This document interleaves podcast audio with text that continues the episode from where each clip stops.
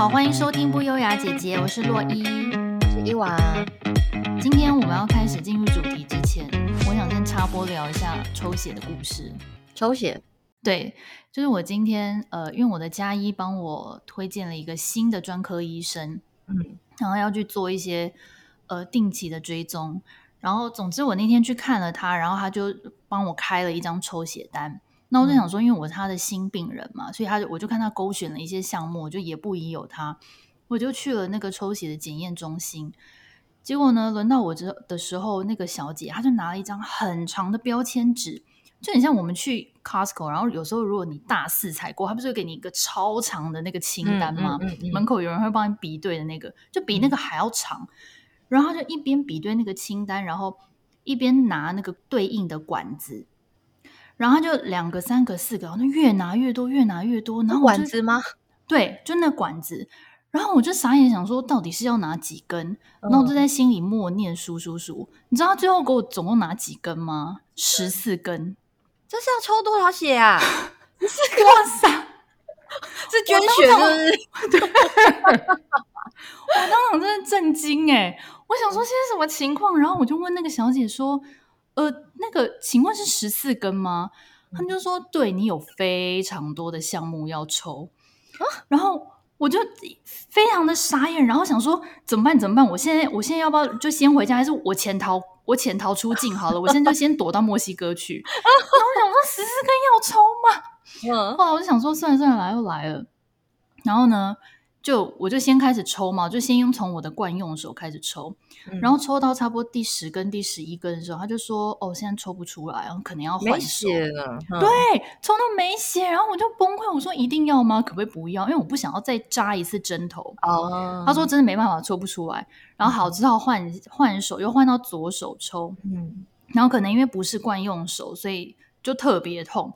然后我就抽到一半，我实在忍不住，我就问那小姐说。请问一下，十四根是正常的吗？因为我这 从小到大我没有一次抽十四根血。为何会这样子？然后他就说，通常这种情况都是医生不知道你的病因是什么，他只知道你有这个症状。那、嗯、他为了要排除所有的可能性的话，嗯、他就要帮你做非常非常多的检验。他说、哦、他抽过最多的是二十四根。啊，我想说，有一次那么多血可以抽吗？应该会血尽人亡吧？抽完应该直接 昏倒。我想说，对呀、啊，应该直接昏倒吧？我想说，哎、欸，如果是二十四根的话，我真的要潜逃到墨西哥，或者是我可能要带一碗猪肝汤进去，我就边抽边吃啊，嗯，保持那个血量源源不绝。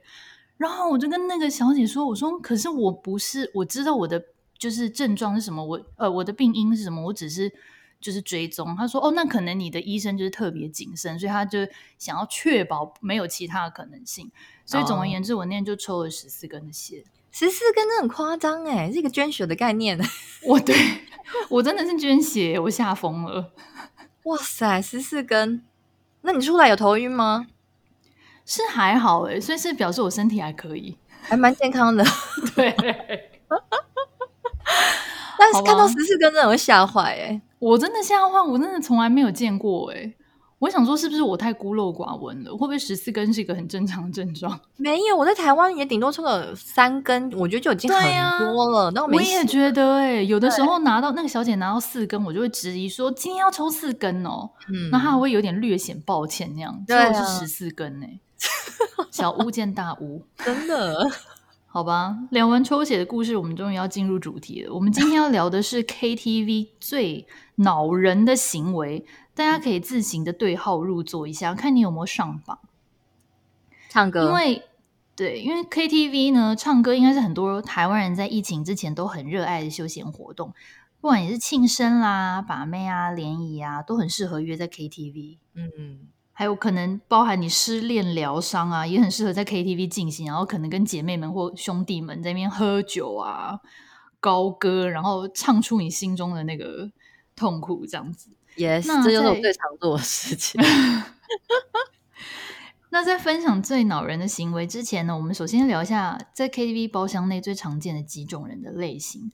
首先有开演唱会型，他就是有的人会坐在那个点歌台前面狂点。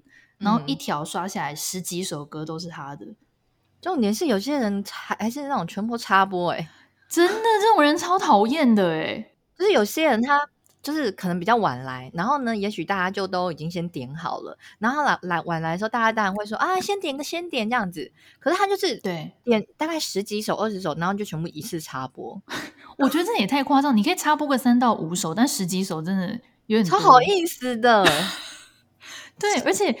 这种人通常都很两极，要不然就是歌声还不错，就是很有自信，想要开个人演唱会；嗯、要不然就是其实唱的很不怎么样，但是就是活在自己的世界，觉得自己唱的很好。这就这种人也有。嗯，然后另外还有就是一直聊天型，或者是专门来吃东西喝酒型，就这种他们就真的只是来跟朋友相聚，不是来唱歌。没错没错，可以算是分母咖的一种，算是超好。一定要约，一定要约。对，每一次大家要约在三到五个分母咖的，只付钱不唱歌，真的。那另外还有一种就是热场子咖，就是很会带动气氛，有他在包厢就超欢乐的那种。嗯，好，那我们聊到这边，伊娃你是哪一种？嗯，我我是没有办法带气氛啊，对，但是我就是那种，嗯，只有个重点，一定要喝酒，一定要有酒，然后自己想唱的歌要唱到这样，因为有就是像你去 KTV，你有去 KTV 了，你就会就会定期想要更新一些自己新学的歌，对，然后。对，然后呢，你就会想要去 KTV 试试看说，说啊，你现在到底唱的怎么样，然后呃，表现的如何，然后大家反应怎么样，这样，所以就是自己想唱的一定要唱到。你呢.你是哪种？我是算是有礼貌型加聊天型，就是我虽然我也蛮爱唱歌，但是我不会一次刷十几首那一种。但是，然后我除了唱歌以外，也是会跟朋友聊天。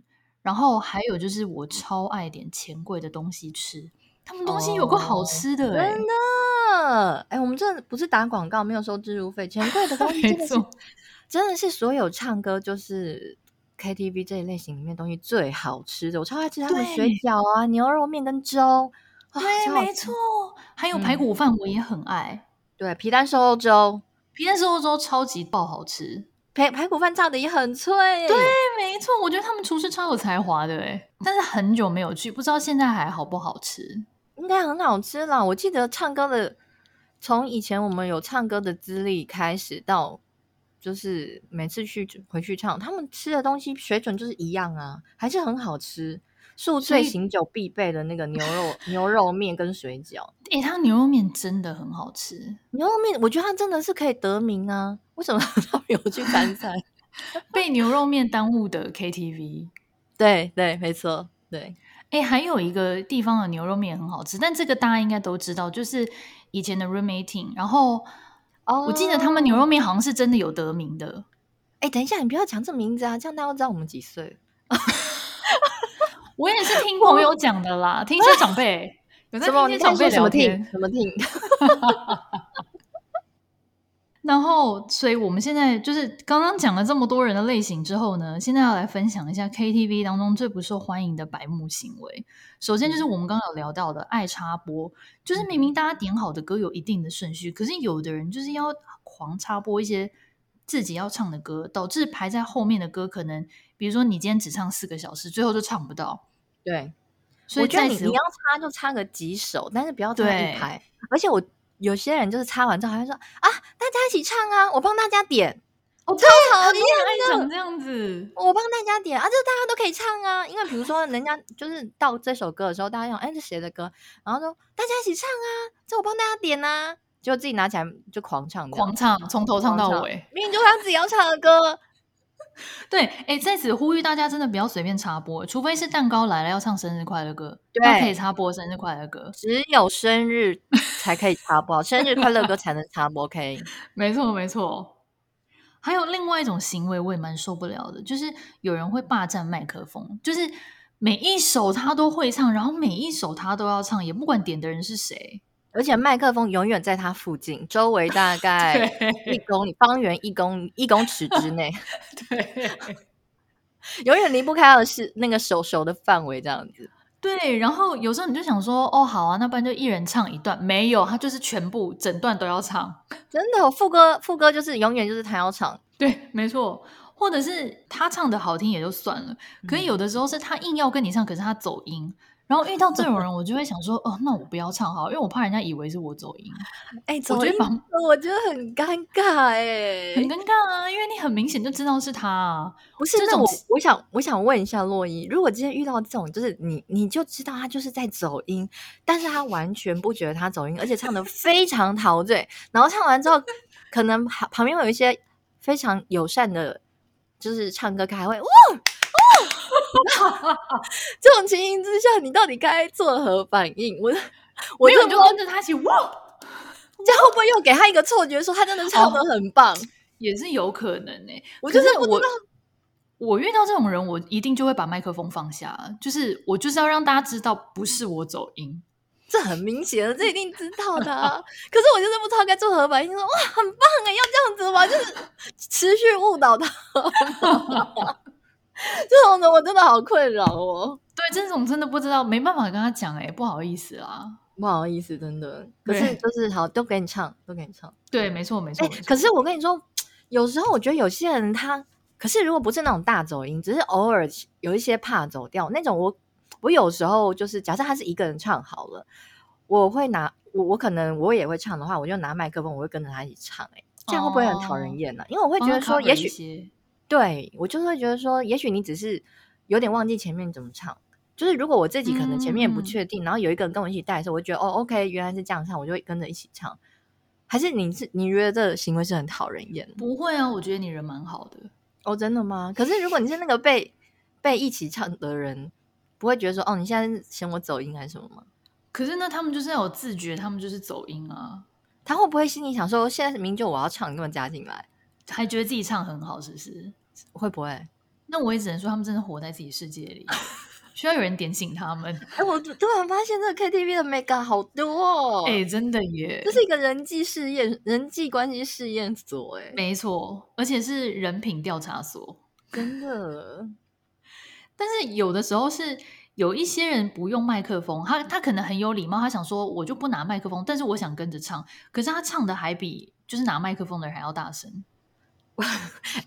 可是我我是那种会，我是那种会在旁边唱，因为我有些歌我就是没听过，我觉得很好听，或者是我有听过几次，可是我没有听过就是完整，然后我就会想要学，我就在旁边跟着唱。嗯、我不是那种自己已经很会唱了还要跟着唱，就是有可能就是要学，然后我在旁边跟着唱，这种可以吗？但是我没有唱很大声啊，这种当然 OK 啊，因为你并没有唱的比拿麦克风的人还要大声。可是有时候喝完酒，你知道吗？就会很嗨，然后就是这首歌就觉得大家都会唱，大家一起唱啊，然后外语又又变又变好了，立刻点英文歌，对啊，突然变超流利耶，狂唱什么 Lady Gaga 什么的，没有啦。所以重点就是不能唱的比麦克风拿麦克风能大声，对，我觉得最好是不要这样。OK OK。还有一种行为也蛮令人感冒的，就是晚来早走，然后故意不付钱、哦、跑单的那一种，这种真的超可怕的。我要来分享一个，我早期去 KTV，就是 KTV 的年的唱唱歌年龄还很浅，那个时候就是曾经跟嗯、呃、一群网友去唱歌，然后我还记得是那一群网友里面其中一个人生日。那个网友的人缘非常好，就是除了我们这群网友之外，他还有非常多外面的朋友。所以呢，他们那一次就开了两间的包厢，而且都是大包厢，非常多人。我想大概有四十几个人吧，哇，超满的，就是你进去你就觉得，呃，没有地方坐。哎、欸，我没看过四十几个人的，两个包厢四十几个人，哇塞，对，而且好像还在好乐迪，你知道吗？好乐迪的都没有，好像我记得没有比钱柜大，没有，然后没有。对，然后我们跟我们这群网友是比较早来的，就是我们先到，先拿包厢，然后就开始陆陆续续、陆陆续续有人来嘛。来了之后，然后因为这个寿星就是两个包厢跑来跑去，因为大家来祝他生日快乐这样子。结果呢，就开始因为生日的时候他们就是有开酒，然后呢就是两边这样互相串来串去，喝喝喝喝喝到开始有人不省人事，开始陆续离场。哦，对，然后陆续离场之后呢，就是我们也差不多要走，因为我们很早来嘛，我们就差不多要走了。可是呢，我们要走的时候，我们那时候就找不到寿星，然后就想说啊，可能在隔壁包厢，然后我们就去隔壁包厢，开门一看，整个傻眼，怎么了？完全没人啊！完全没人，然后剩寿星倒在里面。然后他朋友也太过分了吧？我不知道，我不知道，因为我们没有看到他们是怎么怎么怎么做 ending。也许说，好好好，那你们先走，然后之类。Oh. 我不，我们因为我们都不知道这整个状况，但是我们包厢是还有人，所以服务生那时候还说啊，那你们要买到几点？还还问我们这样子。然后问完之后，我们可能想说就是要找寿星跟他确认一下，我们可能差不多到几点，我们就要先走了。结果一进去，哇塞，完全没人呢！而且他们那个包厢大概是有两团人嘛，就是。互相就是不同群的寿星朋友，oh, 结果他们两团完全跑掉，没有人买单呢。哎、欸，真的好扯哦，超夸张的。然后我们这群网友就面面相觑，心里想说：呃，那现在是呃，我嗯、呃，我们要走吗？还是嗯嗯，这整个傻眼，因为四十几个人的单呢。对呀、啊，怎么可能是有你们清醒的人买啊？然后就有一个跟那个寿星比较好的人，就去试图要邀请寿星说：“哎，那你现在就是 要买单吗？吓到结巴。”对，就是寿星啊啊，好好，我买单这样子。他的意思就是说他要买单，可是我们就问说：“ Okay. 那那你你钱包在哪里？什么之类的？”可是我们当下又觉得这行为好像有点趁人之危，就 他怎么搞不清楚状况，然后我们还要 从他皮包里面掏钱出来。所以我们后来就是有一个跟他比较好的朋友，他好没关系，他先来买这样子哦。对，可是很夸张，我就信打开一看，空的耶，两团人嘛，大概有二十几个人，全部跑单，超傻眼。我刚本来想说这寿星人缘很好，因为他可以约到这么大团，但是约来人缘很好朋友又跑单是怎样？我很难界定这个人缘到底是好还是不好。我有在想，因为你看，像我们刚才喝醉，问他说：“那现在就是买单。”他说：“我来买，我来买。”我在想，也许是他就是也是跟他朋友讲说他要来买，所以他朋友就放心离开之类的。哦，或者去之前，他会不会就已经跟大家讲好说，今天我就是豪气，我就是要买单？我真的不清楚，因为我们我们女生跟以前我跟他们去，就是没有是不用付钱，所以我不知道这到底怎样。哦，通对，对，通常如果是就是。有点半联谊的那种状态的话，通常都是女生不付钱。哎，没有喂，我有一一些朋友，可能就是比较社会人士的朋友，就有在赚钱的。然后是美亚的话，通通都不用买单。我们就是朋友，但是我们是不用买单，哦、就是他们就说女生不用付钱。Okay, okay. 对，反正就是看你们你们自己的。大家的状态是什么？有的就是哦，大家都平分；有的就是女生不付钱这样子。对，可是如果通常如果是同辈的同学朋友，那当然就是勾搭去哦，对对对对对，对对对对，或者是我也有遇过，就是那种男生多付，女生少付的哦，就也有，对对对说啊，女生付五百就好，男生可能付一千、一千五之类的。对对对对对，也有，就大家都大家都觉得舒服的状态就好。哎，现在这个年纪都没有这种状况。我们现在就这种特殊待遇，真的。我们 现在没有没有特殊待遇，可恶！哎、欸，我们现在姐姐出去，大家都是豪气的自付自己付自己的钱，是没错。可是就你知道，好怀念那种没要不用付钱的。可恶！还有一种行为也蛮令人受不了的，就是会模仿，故意模仿某种唱腔。嗯哼，或者是。就是他一个人超级投入，然后他就是拿麦麦克风，然后还弯腰，然后就是还眼睛闭上，就是哎，这种我也不太行哎。我觉得故意模仿某种唱腔，这我可以啦，因为有些人他是.比如说像我之前有个高中同学，然后他就唱那个莫文蔚的歌，然后唱莫文蔚的歌的时候，嗯、他就会有点模仿莫文蔚的唱腔，我是觉得很好听啊，模仿这个可以，Okay, okay. 模仿可以吧？那我觉得可能是我对这个行为感冒是那个人的问题，就是他太夸张，哦、他就是例如我忘记是谁的歌，例如林俊杰好了，他可能就是、嗯、明明就是林俊杰上身，对，但明明歌声没有到林俊杰，可是一直要模仿林俊杰，然后我就会觉得很烦，你可不可以做自己就好？因为哎、欸，可是有些人的声音就没特色啊，嗯、就只能模仿别人呢、啊。然后，哎，而且有的唱腔我我很就是有一点感冒，我不知道是我个人还是怎样，嗯、就是他们故意咬字会，嗯、呃，你你知道我说的那种感觉。可是我那个朋友模仿莫文蔚，就是要学他的咬字啊、哦。如果是这样可以，但是我是说，有的人是很刻意的那种咬字，嗯、我就会觉得也蛮受不了，就觉得你可不可以正常一点？哦，你说他平常讲话不是这样，但一唱歌就立刻变那样。对对对，哦，但也有可能是那个人的问题。你对他有偏见是不是？有可能。然后如果特别投入那一种的话，我还我也蛮长的，因为有的时候，比如说你是失恋去唱歌，那你就很投入在那情歌里面呢、啊，然后唱一唱，然后闭眼睛是必备，之后还会流流眼泪啊。哦，哎、欸，流眼泪我看过很多，但是我本身是不会。如果很伤心的时候唱情歌，失恋的时候去也不会吗？我不会耶，我就是一个冷血之人，所以你不会唱一唱很触动。还好。我很长，我，我以前年轻的时候就是感情很不顺呢、啊，所以每个实习只要唱到情歌，我都可以哭啊！真的假的？那你会一个晚上哭很多次吗？如果那一天刚好跟男朋友吵吵完架去唱歌，当然就会一直哭啊！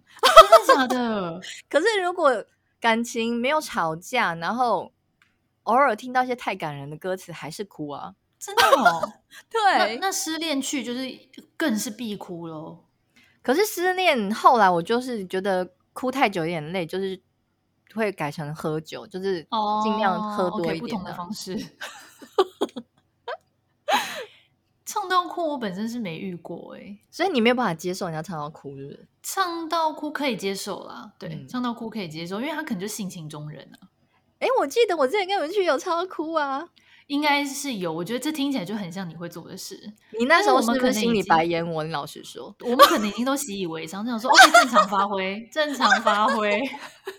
你跟另外那个 三剑客的另外一位两个那边给我冷眼旁观。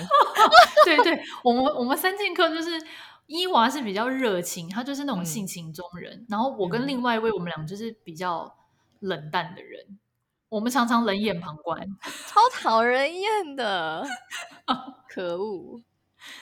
那你有没有遇过什么蛮夸张的唱歌的经验？我觉得你一定有很多荒谬的故事可以分享。我除了刚才那个网友的之外，网友那个我也我已经觉得很扯，就是全部人跑单这件事情，那我也只有遇过一次而已。然后我还有。遇过蛮妙的唱歌经验，因为我们你一开始有提到唱歌不外乎就是比如说跟朋友舒压啦，或者是什么，还有联谊的场合。对，我现在要分享的就是有关于类似联谊的场合。这次的唱歌经验是这样，就是我们跟女生一起去酒吧喝酒的时候，就遇到嗯、呃、隔壁桌的男生来搭讪。隔壁桌的男生那时候大概有三个，然后我跟另外一个女生两个人而已去喝酒，这样子也没有闲聊。太多在那个当下，他们搭讪完之后，就是互相留电话号码，然后彼此介绍一下，就是是谁。后来 MSN 嘛，那时候 MSN 有互相聊天，然后就觉得哎，好像聊还算聊得来，就有再约了下次出来这样。这次就直接约唱歌，他就约了一些他的朋友，大概五五六个。然后我跟那个女生，我好像有在带一两个女生，所以男女的。比例差不多啊，男生多一点，女生少一点，大概差两三个这样子。然后我们去到现场的时候呢，我觉得 KTV 是一个很可怕的，那它的气氛围很可怕，因为它很容易就是会催化一些东西。对，没错，就是明明比如说你今天就是在咖啡厅好了，或者是在一个嗯，就是比较白天的场合，或者是外面餐厅，你们聊天的时候，你可能就是比较还是还是会有一个自己的。底线或者原则在，对，不是因为可能也有喝酒的关系，所以我记得那一次我们玩的很夸张，在那个年代就很流行玩一些类似真心话大冒险。OK，对，就是比如说我们就先玩游戏嘛，就是有点类似那种团康游戏之类，然后呢就是会有输赢，输赢之后就是说好，那你现在要选择呃真心话还是大冒险？那因为真心话呢，他们都问一些非常可怕的问题，后来呢。他们就说：“那大冒险好了。嗯”然后就开始全部大冒险没有真心话这件事，因为里面蛮明显，就是可能有其中两个男生对我们里面有两个女生是很有好感的，而且就摆明了可能就是想要追求。结果呢，在那个过程中，一开始只是说好输的人就是呃一个人指定另外两个人做什么事情，一开始就可能先啊、呃、A A kiss B 的手背手臂啊，嗯哼。然后呢，再来可能就是什么 C kiss C kiss D 的脖子啊，oh、然后就开始一些渐进式的，就开始有一些肢体触碰。然后我记得很夸张，还有一次就是说，呃，要指定某两个人舌吻。哇，等一下，是那是才第二次在在 KTV 见到面而已，就要舌吻哦？Yes，是不是很夸张？玩太大了吧？对，然后那时候我们就说好啊，因为他们一开始的时候是说女女舌吻。哦、oh，OK OK，对，但是女女我跟另外一个女生就是很常舌吻，所以 OK。什么？Excuse me，是舌吻吗？我不行哎，跟女生我没办法舌吻哎。可以，那个女生我非常可以。哦，是你的型是不是？就是舌头非常灵活。OK，所以哦对，是那时候就说什么好，那我们现在来玩一个猛的。那嗯、呃，谁要来舌吻？要两个人舌吻。可是我们就说。没关系啊，那不然我跟谁舌吻这样？因为他们也没有指定男女.所以呢，后来我就跟另外一个女生朋友就说：“好，那我们舌吻啊。”他们说：“真的假的？”男生都超惊讶，因为可能他们那个还年轻的时候没有看过女女舌吻，觉得很刺激。而且这应该平常是只有在 A 片上能够看到的 的行为，就现在就是真实要在眼前上演这样子。然后我跟那个女生的舌吻也是很，就是比较狂放那一系列，就是我们两个会互相抵住对方的背，然后。然后就是深入式的舌吻。你年轻的时候到底要多荒谬啊？我告诉你，千万千万不要泄露我的本名，谢谢。亲完之后，大概就亲了大概五到十秒钟之后，然后男生就开始嗨了啊。后来他们就说：“好，那我们现在接下来的游戏就要就是男女舌吻。” OK，对。然后呢，后来我输了。那时候要追求我的一个男生。他就自愿上来，哦，就舌吻。然后呢，其实说实话，我对他也有点好感。OK，对，但是就是有点内心还是心想：什么第二次见面就要 舌吻，而且那么多人在旁边看呢？对。然后我就有点心想说：要玩那么大吗？然后呢，上去我们本来想说就是稍微的小碰到就好，因为其实他也有点害羞。然后他就往前嘛，然后。我也是有点往前，那怕怕这样，然后突然他就手伸到我背后，把我顶住，然后就突然整个，哎、对，整个亲上来，哇塞，真的，然后我整个就吓疯，你知道吗？但是就立刻 enjoy，我就知道，大概三秒钟这样子，OK，可是没有没有到舌吻啦，就是。嘴唇这样子不错，他还蛮 man 的。我现在我在脑中幻想那个画面，感觉还蛮 man 的。但是我就觉得哇塞，这是怎样？就是这这个这个这个气氛有点太太过于太开放了。对，再走下去好像有点有些画面不能，就是没办法再 一发不可收拾的感觉。对，然后后来我们就后来就赶快结束，就说哎，好像喝的差不多了，那游戏就先这样子。对，就不然就觉得好像一发不可收拾，接下来不得了。因为我跟你说到最后，根本没有在唱歌啊，根本没有在唱歌的。最后，因为一开始还有人在唱歌，就是只有几个人在玩而已。然后呢，玩到后面就大家觉得太精彩了，都完全没有人在唱歌。麦克风拿来变成主持棒的功能，音乐就背景的。那你们后来那天怎么收场？就开始有有一些人就啊，不然那去拖的话，等一下去哪里？这样就开始聊续拖的话题。对，后来可能是去吃东西什么之类的。哦，到吃东西的地方就会比较冷静一点。对，就冷静了，就冷静了。所以我真的觉得 KTV 这部分呢，你还是要有自己的朋友。好险，我们那时候是好几个女生一起去。你要想想看，如果今天是只有一两个，那很可怕耶。对，嗯，万一他给你灌酒，或者他在你的饮料里面加什么东西，你也不知道。对，饮料加什么东西，我觉得就很可怕。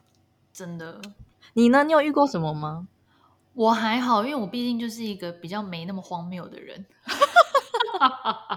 没有，我我 是荒谬在其他地方。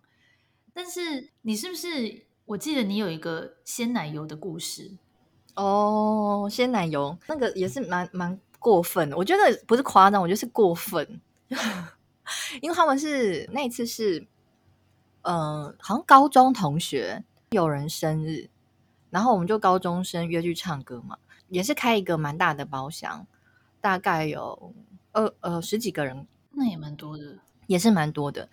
我有个朋友，就是跟他们出去的时候，他们就很爱在那个寿星生日的时候抹奶油。可是因为呢，哦、他们是属于玩的呃，知道界限在哪里。然后我就把这件事情分享给我高中同学，然后我高中同学太好了，最近那个谁谁谁来生日，我们就来做这件事情。然后呢，鲜奶油的玩法就是会去蛋糕店，然后呢跟他们买一大包的鲜奶油。哈，是只买鲜奶油哦？只买鲜奶油，不是只有蛋糕哦，是只 蛋糕我们会准备，就是寿熙会切蛋糕，但是还会另外准备鲜奶油。然后呢，就是我们。高中生都很单纯嘛，就想啊，顶多就是切完生日蛋糕之后会被那个蛋糕抹一下那个奶油在脸上，这样子就仅此于此。结果那一次就是我另外朋友说，哎呦，就是我们试试看你朋友那个玩法，他们就去买了鲜奶油。结果呢，几个男生超级无敌嗨，就是大家唱完生日快乐歌之后呢，就开始大家就先抹在那个那个寿星的脸上，然后抹了之后，旁边的男生就开始拿出那些奶油，整个就是杂派的概念，你知道吗？Oh my god！就是以前的那个综艺节目的概念。对，然后呢，那个就吓傻傻，哦，怎么那么多？然后，然后看不到，我看不到，对，看真的看不到，因为他真的要用那种，你知道，手把它拨开这样子。然后呢，其他人还没完，因为其他人啊有鲜奶油，然后就大家就疯疯狂的拿那些奶油，然后开始互相砸别人，也不管是不是寿星，然后整间包厢到最后，沙发、电视、麦克风、椅子、地上全部都是鲜奶油。天哪！就是变成一个疯狂的砸奶油派对的，那怎么收场？我没有办法收场，而且你知道吗？后来 就是太夸张，然后我们就说等一下，已经不可收拾了，停什么的。好，然后大家就冷，终于冷静下来之后，想说好啊，可能要收拾一下，但是你 举步维艰，因为应该超滑的吧？从没两步就滑倒，然后后来。我们就想说，好拿那个卫生纸什么的，然后因为厕所卫生纸被我们用完了，我们就跟那个服务生讲说，呃，可不可以帮我们送一些就是纸巾进来这样子？然后服务生一进来，整个大傻眼。然后他本来就拿一点点纸巾，后来他就出去之后又拿了一大堆纸巾给我们。然后呢，后来就是有那个类似主管的人来敲门，他说：“哎，你们这样子的话，可要收清洁费哦。”嗯，我们后来就觉得你没办法，因为真的是很可怕。后来我记得我们那次大概付了三千块的，两千块、三千块，哎，那蛮多的诶，对高中生来说，那没办法，是真的太可怕了。你 OK，我只能说，虽然你们前面蛮疯狂，但至少最后还蛮负责任的，就是至少还有付清洁费，有试着要收尾，但是发现收不了尾，只好付钱了。那个真的没办法收啦，没办法清啊！我走回家路上都还一直要滑倒。到那个鞋底的那个 凹痕里面，全部都是鲜奶油。我我我知道，我知道。所以还还好，这这个故事后来有完完圆满的收场。你还有，但我还是我还是对那个钱柜的店员感到抱歉，在此在此在此再跟你们说一次抱歉。没错，姐姐当时年年轻不懂事，姐姐和哥哥当时年轻不懂事。但我觉得现在一定更多年轻人比我以前更夸张啊。